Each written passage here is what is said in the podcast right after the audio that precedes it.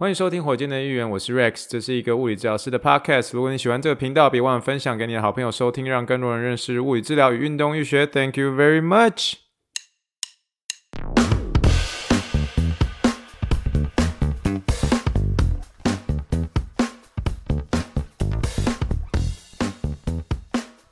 Morning, morning，大家欢迎收听火箭队的一员，我是 Rex。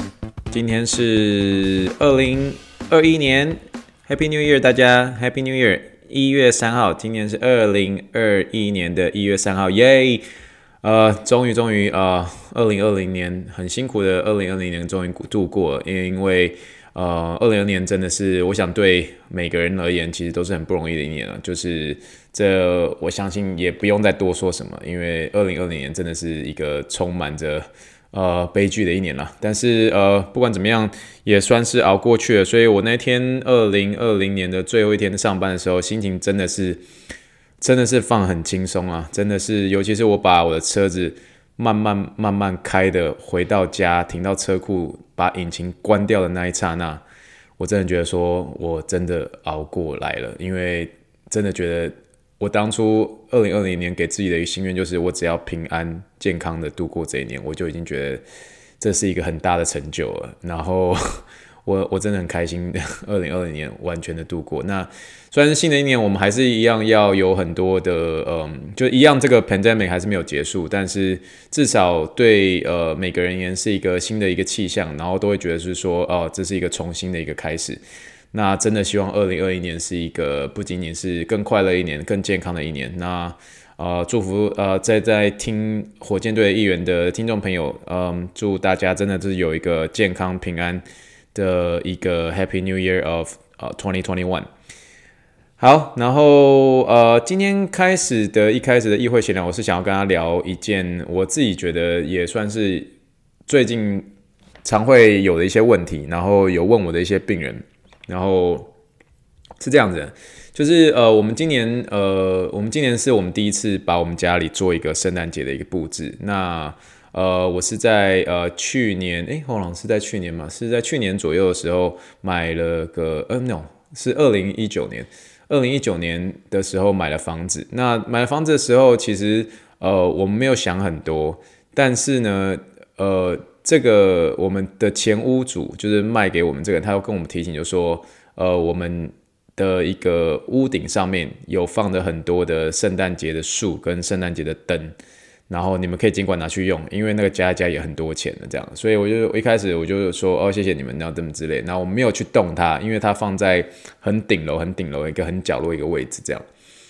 所以后来我们今年的时候，我们就决定是说，好，我们今年来布置一下。所以，我们今年就是真的是有花一点时间，把圣诞树给它弄好，然后圣诞灯弄好，然后房子外面也是有弄一些简单的一个圣诞灯的一些呃装饰等等。真的是一用则已，弄起来真的是很花时间。不过，不过真的感觉起来很好，然后就是真的很有圣诞节的气氛，所以很开心。那可是圣诞节过后呢，就是你就觉得说，诶，这些圣诞树和这些灯是不是还要存在着？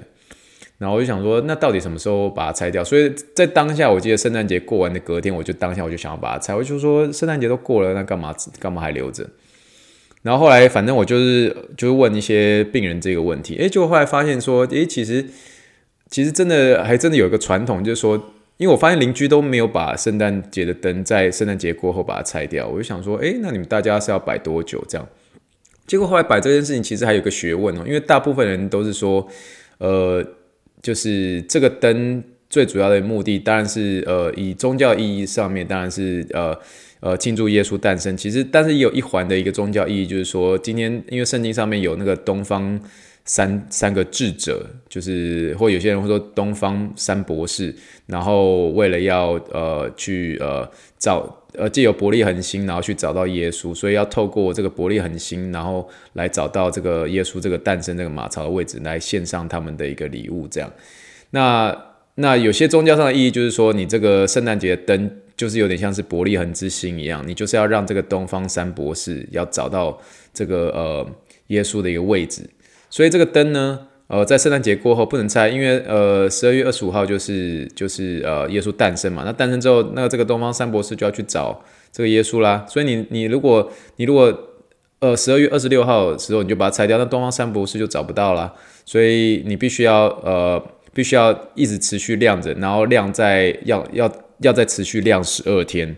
然后，所以十二天在主显节，所谓主显节就是一月六号这一天，你才能够，可能是在主显节前夕或者在主显节当天，你才能够把它呃做一个拆除的一个动作。所以多半我问一些病人，都说你们什么时候拆呃圣诞节的一个一个装饰，他们都是说啊，就是差不多一月五号或者一月六号。大部分人是跟我说一月六号，尤其是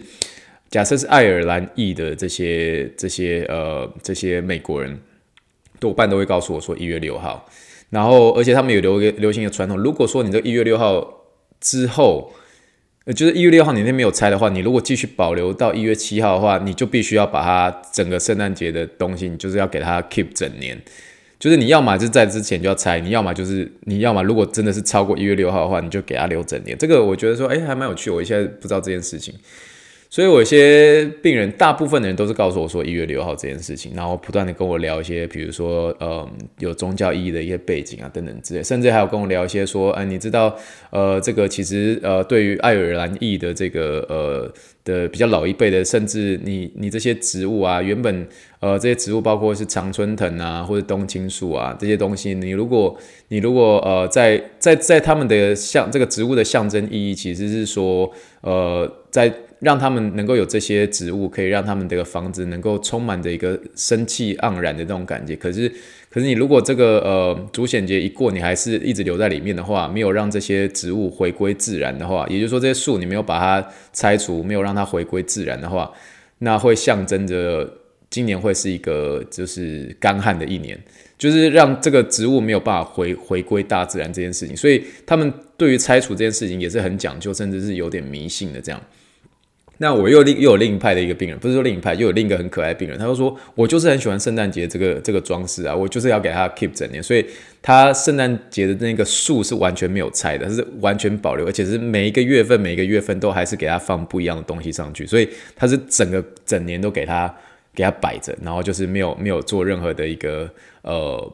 没有做任何的更动，但是就是上面的一些装饰品，他会每年会拆跟关。那当然，圣诞灯这件事情，他会把它把它拿下来。可是上面的装饰，它还会一直每个月份都做一些更换。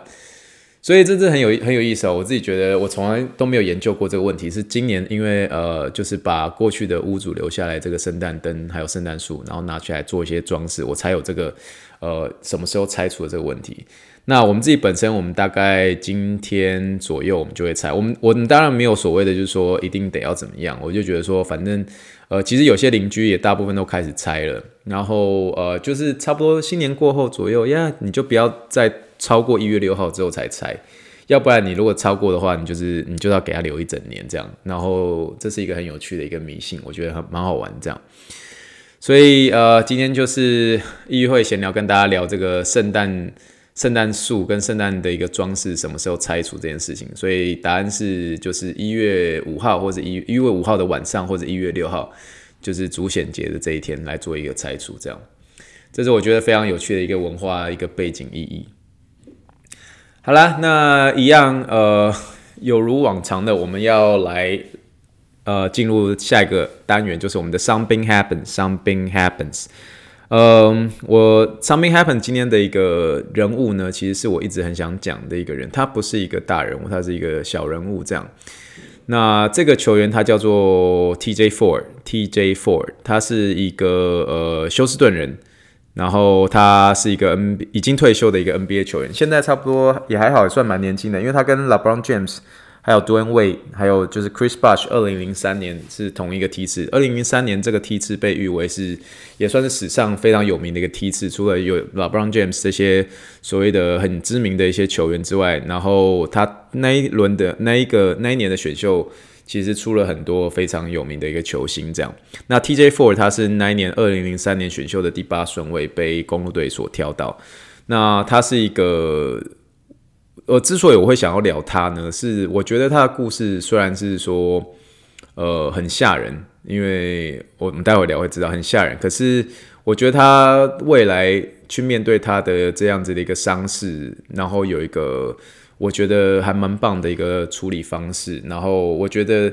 呃，为这个社区，为下一代喜欢打篮球的小朋友们有做出一些贡献，所以呃，他其实现在都还一直在休斯顿这个地方来举办他的一个篮球营。那希望我未来能够有机会跟能够跟他接触，因为我之前真的是有找他的一些篮球营队来做一些义工的这个机会。啊、呃，只是因为呃，今年因为疫情的关系，所以他那个篮球营好像也有受到一些影响，所以不知道，所以我希望未来能够有机会见到他本人。那，嗯呀，祝我好运，或许也是一个新的一个 connection 对我而言。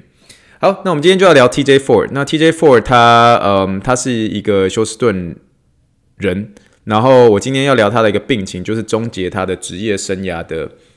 cervical spinal stenosis，中文是叫做椎。颈颈椎管狭窄，颈椎管狭窄这件事情，好，英文叫做 cervical spinal stenosis。这样，我简单介绍一下 TJ Ford 这个人。他从小就是一个休斯顿火箭队的球迷，呃，跟我一样，那也曾经见证了火箭队的呃九四九五年二连霸的一个辉煌的历史。那在他所属的一个高中叫做 Willow Willowridge High School。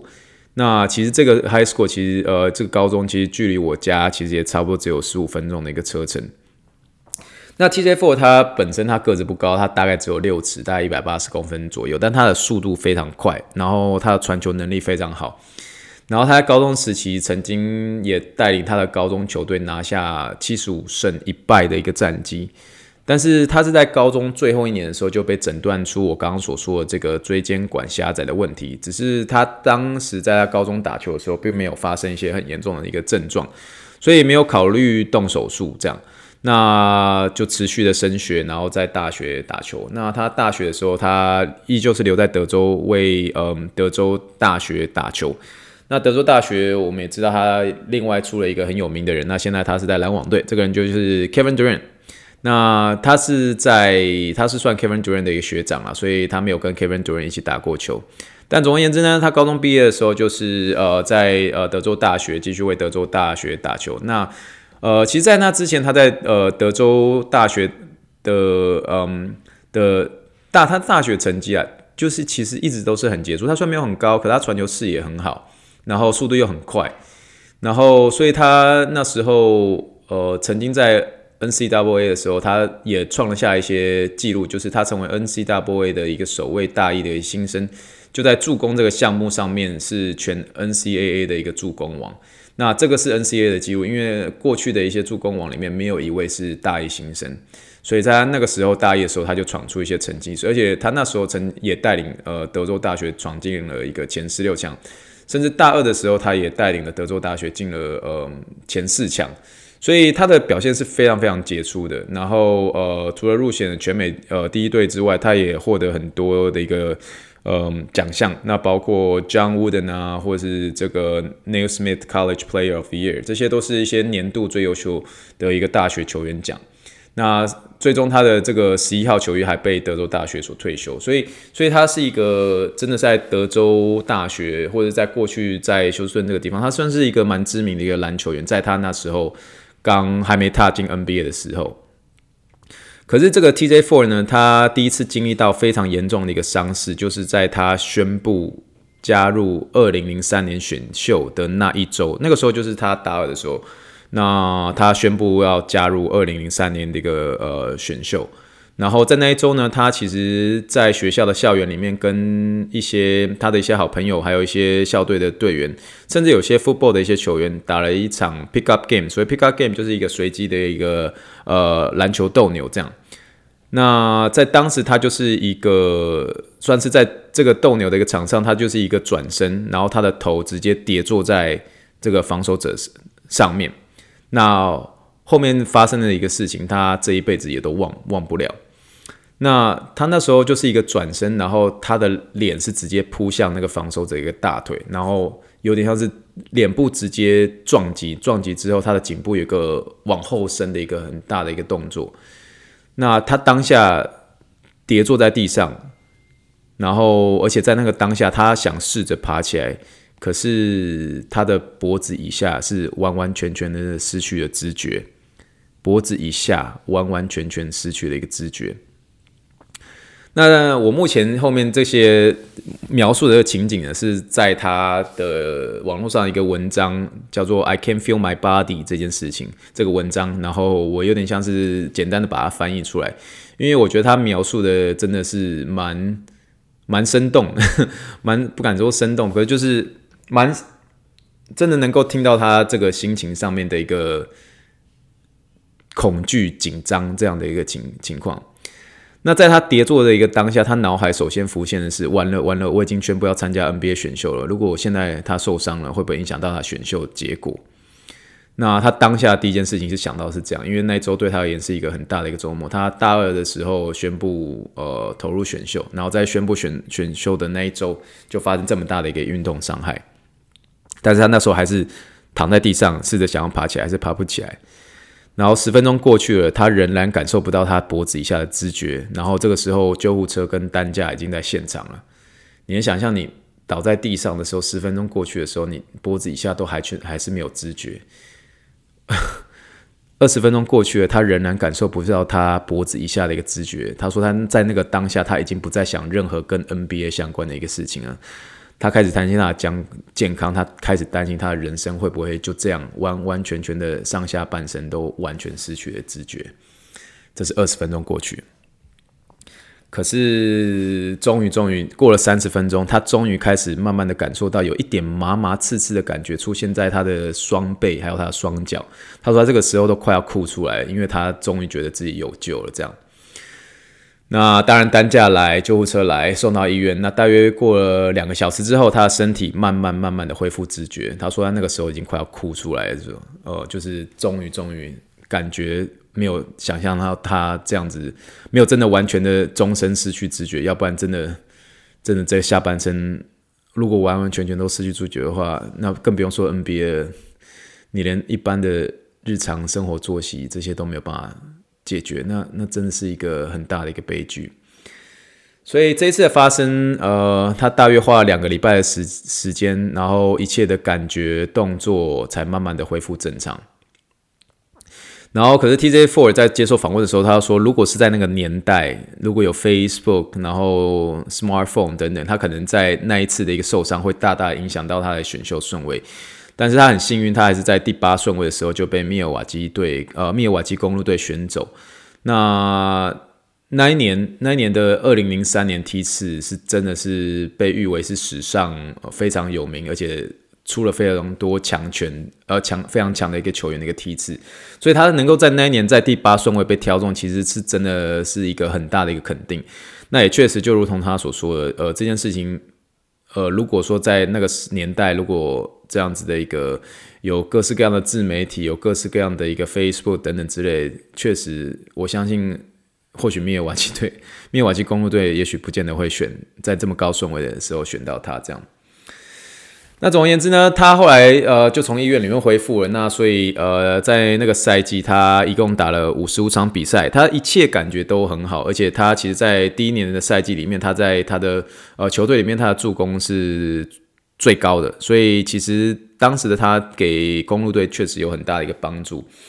可是呢，就在他打完这些五十五场的比赛之后，这某一场比赛。他在第四节的一个切入上篮，他撞上了一个呃防守者之后，他的尾尾骨直接摔倒在地，他又再一次的他的脖子以下完完全全的失去知觉，这是他第二次发生这种情形，脖子以下完全失去知觉，而且这一次他是真的是发生在 NBA 的赛场上，所以你可以想想到了，就媒体啊各式各方面都有能够能够有拍摄到他这样，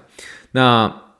他说还记得那时候是在对灰狼队，然后那时候灰狼队有两个球星，我们所熟知的 Kevin Garnett 就是 KG 狼王，还有呃打过火箭队的 Sam Cassell，他那时候两个这个很大的知名球星就跑过来对他大叫说起来起来 Get up Get up，可是他那时候是完完全全又又在被吓傻了，因为他他跟他说我我完全没有办法动弹，我完全没办法动弹，他就说。他直接回答说：“I can't feel my body. I can't feel my body. 我完全没有办法感觉到我的身体，全身无法动弹。那这次的一个，这次的这个全身无法动弹的这件事情，相距他上一次，就是他第一次发生，就是那个 pick up game，差不多就是一年一年左右的一个时间这样。那好在他这一次最后还是恢复了一个知觉，然后呃，TJ Four 在这一次的发生事件之后，他最后还是决定动了一个手术。呃，这个手术呃其实是他听了各式各样的一个专家的意见啊，医生的意见，然后将近十个到二十个，然后每个人说法都不一样，可是他最后还是决定动了这个手术。这个手术就英文叫做 fusion，然后 cervical fusion 就是在他的颈椎第三节跟颈椎第四节做了一个 fusion。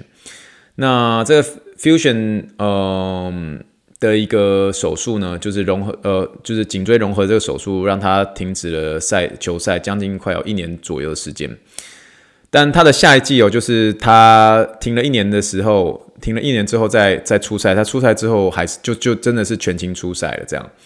那看起来他这个手术好像真的是延长了他的一个运动的寿命。呃，看起来很幸运，但是真正可怕发生的其实也是在后头啦。因为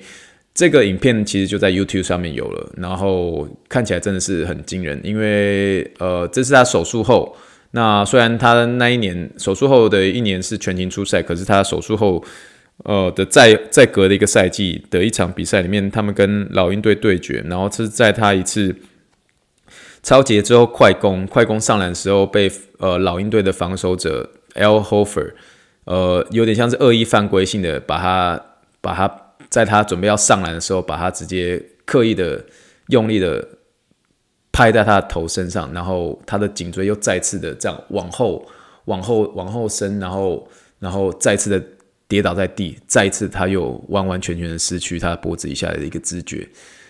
在那个当下，呢，我看到影片，真的好多人冲出来骂那 L Horford，这样就是说你怎么可以这样？因为那个其实，在那之前，其实 NBA 的球星，其实或者 NBA 的球员都已经知道他有这样的情形，你还用这样的方式去对待他，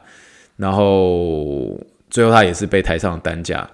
那他说这一次对他而言是一个冲击很大的事情，因为因为那是他手术后，所以他的颈椎三四本身已经有。接受这样的一个融合的一个手术，就有点像是把把这个三四节是融合起来。那你想想看，你如果是你是一个呃完完全全没有动过手术的人，那手术之后这样的一个事情，其实心里面真的是会有很多的一个不确定性，因为你真的不知道这个是不是会影响到他的一个手术后的一个呃的一个一个恢复。那这个情况会不会真的就让他再一次的全身失去知觉，而且是永久性的全身失去知觉这样？但是还他他还算是很幸运的，其实他这一次也是算很快的恢得到了恢复。那他其实这件事情的一个发生，他真的让他真的是正式的去想思想说，我到底还不要持续篮球这件事情？这次他是真的真的很认真的想说，是不是真的要退休了这样？可是他中间想了很多，包括为他的家人也想，为了他过去也想，他也觉得说，真的不是因为篮球的关系，他真的没有办法走到这里，所以他最后还是为了篮球而坚持下来，还真的打了又又打了三年，他后续又待过了暴龙、六马，然后甚至在最后一个赛季是跟马刺队。那可是呢，这个真的就是他最后一次了，在他生涯的最后一场比赛。一样是在一次的卡位当中，只是单纯的被 Baron Davis，然后从背后在卡位的时候从后方撞上，撞上之后他就是一样也是，呃，他撞是撞到他他的这个他的背部的位置，不是在他颈部，可是他颈部也相对的有一个往后伸的一个动作，那往后伸的一个动作让他再次的身体呃失去了一个知觉。但是这一次他当下发生呢，其实他很快的有恢复了一些力气。他虽然是整整个觉得好像全身是麻的，可是他其实可以勉勉强强的在场边的人搀扶之下，呃，能够站起来这样。然后那那个影片其实现在在 YouTube 上面也是有。然后让我印象很深刻的就是他准备要被这两个人，呃呃，两个球队的呃的人，然后搀扶准备下场的时候，有人推着轮椅靠向他。说问他说，你是不是要坐轮椅离开？可是他就直接一手挥挥的就跟他说，我不要坐轮椅。他坚持要被搀扶着，但是是一跛一跛的站着的离开球场。那这是他 NBA 生涯的最后最后一场比赛，这样。那我我其实看到他他最后离开球场方式，我其实是蛮感动的。就是他不管怎么样，他坚持奋战到最后一刻，而且如果是他真的可以站起来，被人搀扶的这样子站起来，他愿意是以呃走路的离开球场，搀扶的离开球场，呃，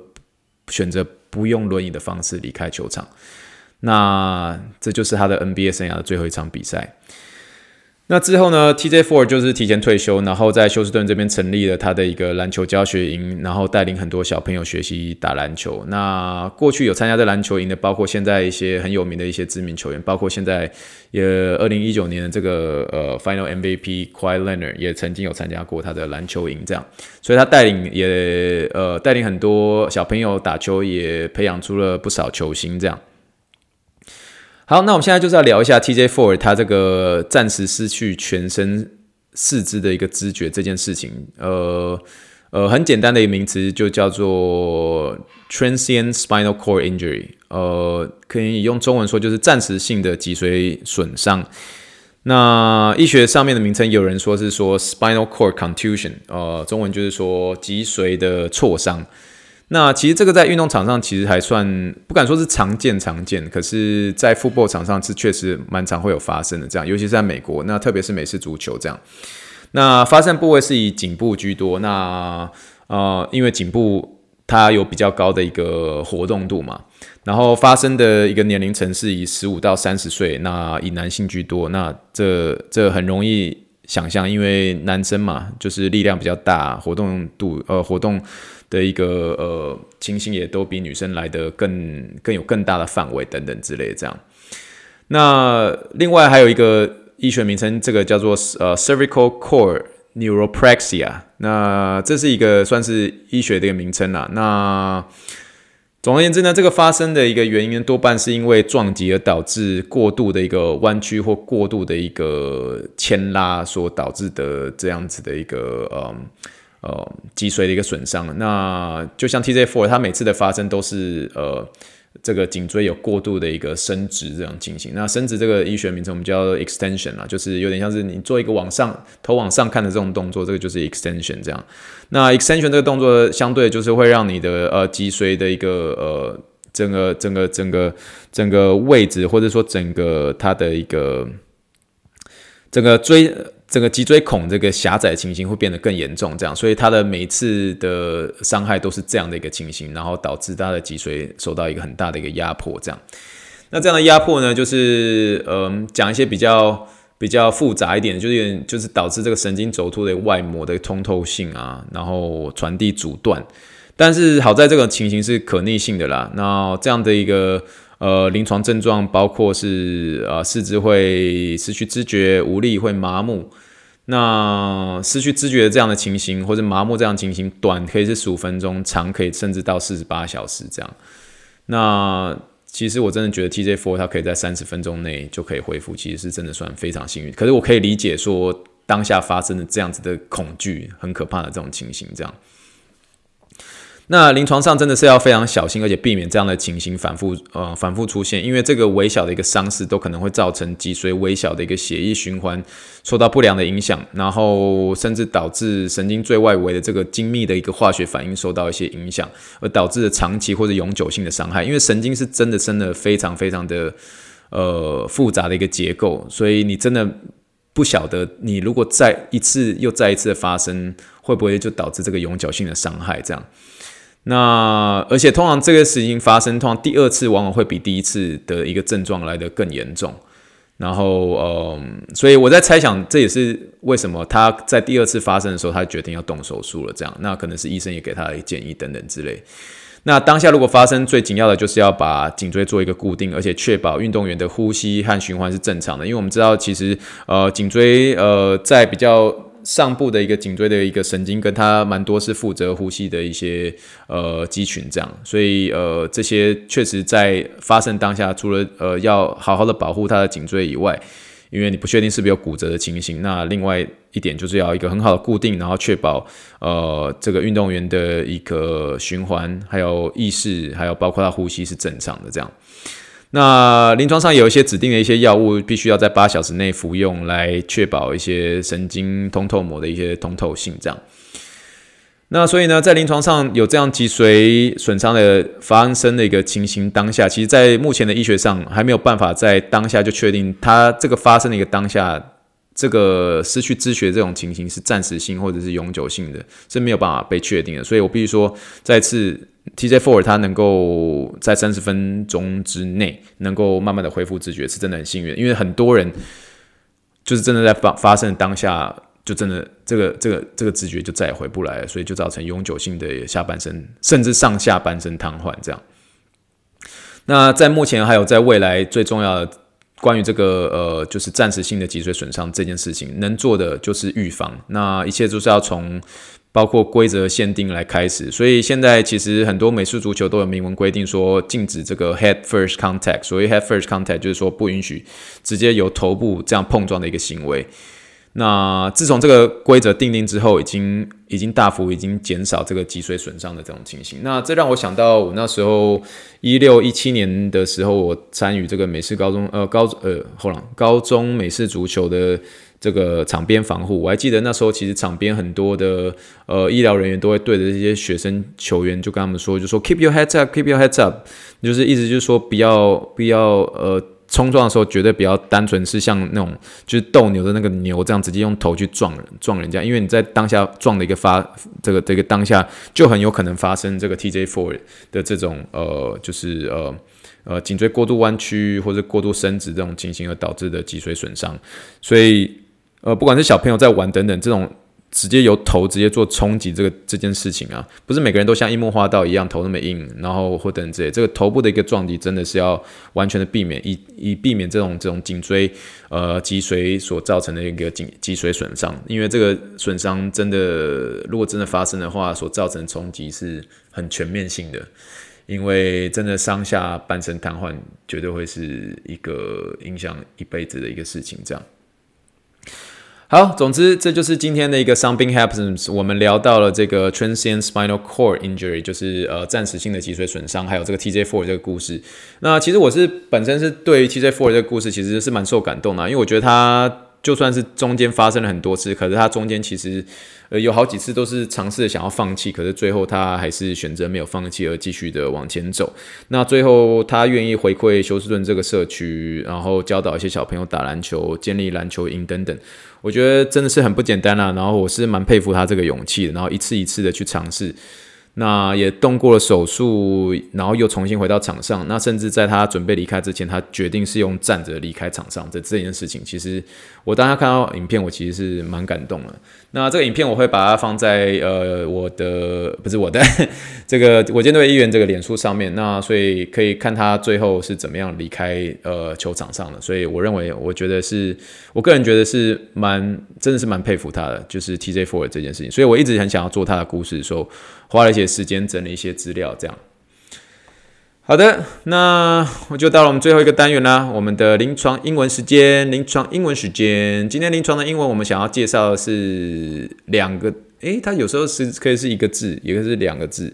叫做 home stretch。home stretch，home 就是 H O M E，stretch 就是我们在做伸张的这个 stretch，S T R E T C H。home stretch，home stretch 这件事情，它可以是一个字，也可以是 home stretch 两个字。那临床上我会很常用，就是说这句话的中文意思。我先讲中文意思是什么意思？中文意思就是说，这是最后冲刺了，最后一轮了。那 stretch 这个呃 home 这个字呢，其实这句这句的用语其实是从棒球用语而来的。home stretch 的意思就是说，从三垒跑到本垒的那一段路，home stretch 的最后冲刺，home 就是本垒嘛。那 stretch 的话，其实除了我们做牵拉这个这个意思之外，呃，包括伸展，这个叫 stretch。可是 stretch 的另外意思还有是说，有点像是最后关头的一一段时间这样。所以有些时候你会听到 NBA 播报员说 down the stretch，down the stretch，就是做最后关头的类似这种感觉这样。所以 stretch 有点像是做最后关头类似这样的一一段时间。那 home stretch 就是从三垒跑到本垒的那一段路，也就是说最后冲刺了，最后一轮了。所以我常常会在呃病人，比如说已经很累的时候，然后我们我准备给他最后一个运动，或者他准备做最后一轮的运动，我就说，OK，it's home stretch now，home stretch，home stretch，keep up the good work，home stretch，就是一直跟他说最后了，最后了，好了，好了，加油，加油，最后了，最后了，一定是最后了，所以要加油。Home stretch，home stretch，let's go，let's go，就是就是跟你就刚刚说最后了，最后了，所以不管你有多累，这真的是最后了，所以呃，其可以在呃蛮多时候呃跟病人说，类似这样鼓励他，就说这已经是最后了，最后了，类似像最后一圈，你也跑可能跑到最后一圈了，你就说 home stretch，home stretch。就是 keep going，keep going，就是最后了，最后了。你就是有一种很鼓励呃病人的一个方式啦，所以我还蛮喜欢当初的这个用法，就是从三垒跑到本垒这段时间，然后你也是跟病人就说最后一轮了。呃，有时候在台湾我们说 lasto，lasto，就是真的是最后了，最后了。所以有点提醒他，就说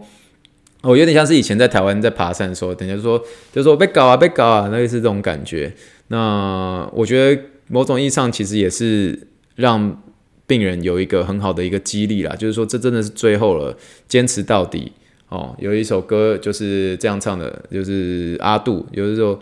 呃四五个字，坚持到底哦，就是坚持到底哦，就一共五个字。好，呃，我自己自己讲，自己觉得不好笑。好，总而言之呢，就是 home stretch 就是这个意思啦，就是 home stretch 就是说最后一轮啊，就是鼓励别人，就说 this is the home stretch，this is the home stretch，come on，let's go，然后。提醒这个病人就说要坚持到底下去，然后把最后一轮的运动把它做完。所以这就是今天的临床英文，非常简单，可是我是非常常用这句话，我觉得很好用。所以不管你是物理治疗师，不管你是在呃做一个教练等等的，提醒你的球员，这真的是最后了，最后了，lasto lasto，哦，拉了拉了，然后就 OK 用说 home stretch home stretch，好不好？所以这就是今天的 临床英文，非常简单。可以是一个字，可以是两个字。Home stretch 介绍给大家。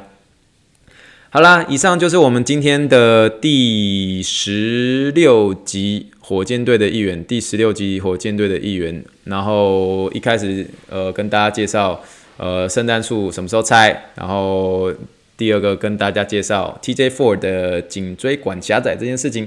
然后我们在临床英文里面，我们跟大家教大家 Home stretch 最后冲刺的这个英文。那希望大家会喜欢今天的一个火箭队一员。那这个是真的是二零二一年的第一集，所以呃，真的非常谢谢你的收听，祝福大家新的一年有一个非常开心平安的一年，真的是 not just a happier year, but also a healthier year。祝大家新年快乐，Happy New Year！那我们今天就到这边，Happy New Year，Good night，谢谢，拜拜。